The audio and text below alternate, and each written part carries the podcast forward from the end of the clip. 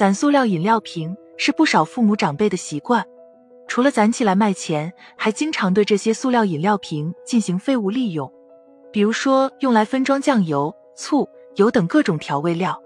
这种带喷嘴的塑料饮料瓶，父母长辈、小吃摊贩们经常用来装油或调味料，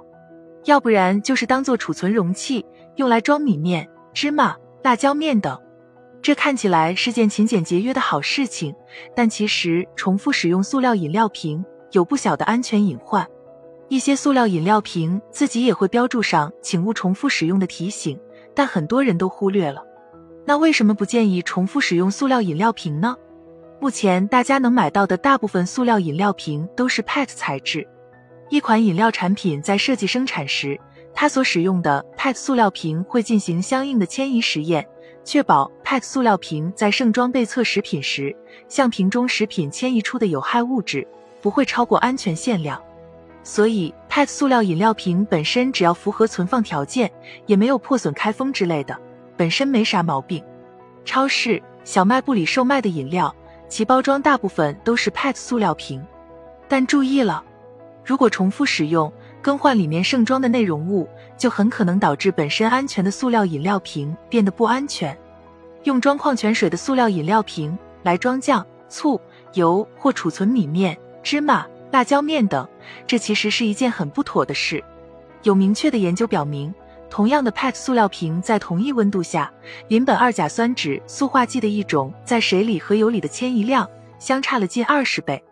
还有，醋的 pH 值是很低的。大部分 PET 塑料饮料瓶在生产中都可能会用到 T 这种金属催化剂，这种催化剂在酸性、碱性环境中的迁出率会有所增加。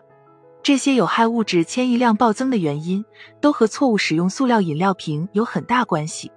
但有些读者可能会好奇了，很多调味料、粮油也是用的塑料瓶盛装啊，就没有风险了吗？这种情况下，确实不用太过担心。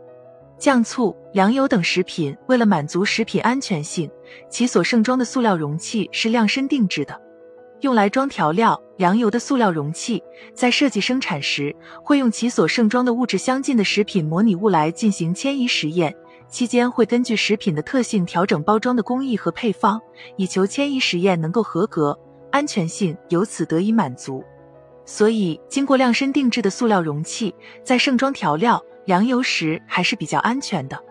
但用来装水或饮料的塑料饮料瓶可不会为了装油、装醋去调整工艺和配方哦。